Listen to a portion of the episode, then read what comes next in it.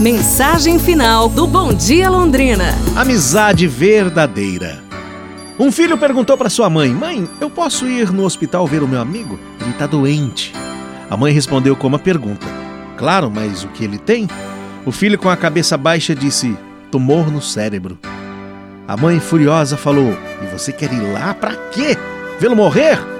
O filho lhe deu as costas e saiu. Horas depois ele voltou vermelho de tanto chorar, dizendo: Ai, mãe, foi tão terrível, foi horrível. Ele morreu na minha frente. A mãe, com raiva, brava, falou: E agora? Tá feliz? Valeu a pena ter visto aquela cena toda? Uma última lágrima caiu de seus olhos e, acompanhado de um sorriso, ele disse: Muito, pois eu cheguei a tempo de vê-lo sorrir e dizer: Eu tinha certeza que você vinha. A amizade não se resume só nas horas boas, de alegrias, de festas.